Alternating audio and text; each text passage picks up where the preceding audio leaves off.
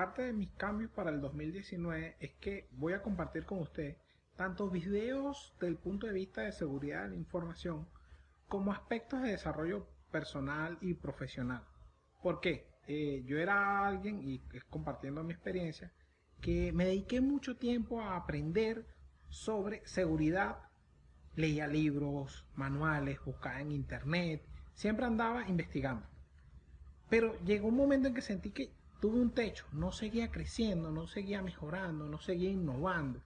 Entonces, un libro que llegó a, mi vida, eh, El monje que vendió su Ferrari, que me hizo darme cuenta que también debía desarrollarme personalmente. Entonces, ¿qué comencé a hacer? A trabajar mi parte personal, de desarrollo, productividad, meditación, muchas cosas.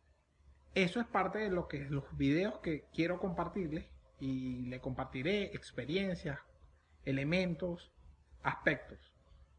Porque no solo es el desarrollo profesional como profesionales en, en seguridad de la información, en auditoría de sistemas, en informática forense.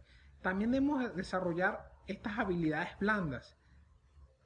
Si queremos ser, eh, ya sea que trabajemos nosotros solos o que tengamos gente que supervisemos. Entonces esa gente que supervisemos debemos ayudarle requerimos más herramientas como supervisor que como analista. Porque las computadoras y los sistemas nunca van a fallar nunca van, y si fallan es por un error que hubo humano. Con las personas es otra historia. Las personas están llenas de deseos, de sueños, pasiones, y nosotros debemos saber cómo gestionarlas en pro de lograr los objetivos de nuestra organización y específicamente de seguridad de información. Entonces, para concluir en, el video de hoy, era un poco introducción de, lo, de las cosas que quiero hacer. Y para concluir hoy es, debemos desarrollarnos también de forma personal. Habilidades blandas, no solo habilidades técnicas y ser unos mega hacker o encontrar la evidencia digital en los puntos más recónditos de los sistemas. También es saber cómo tratar con las personas. Es todo por hoy.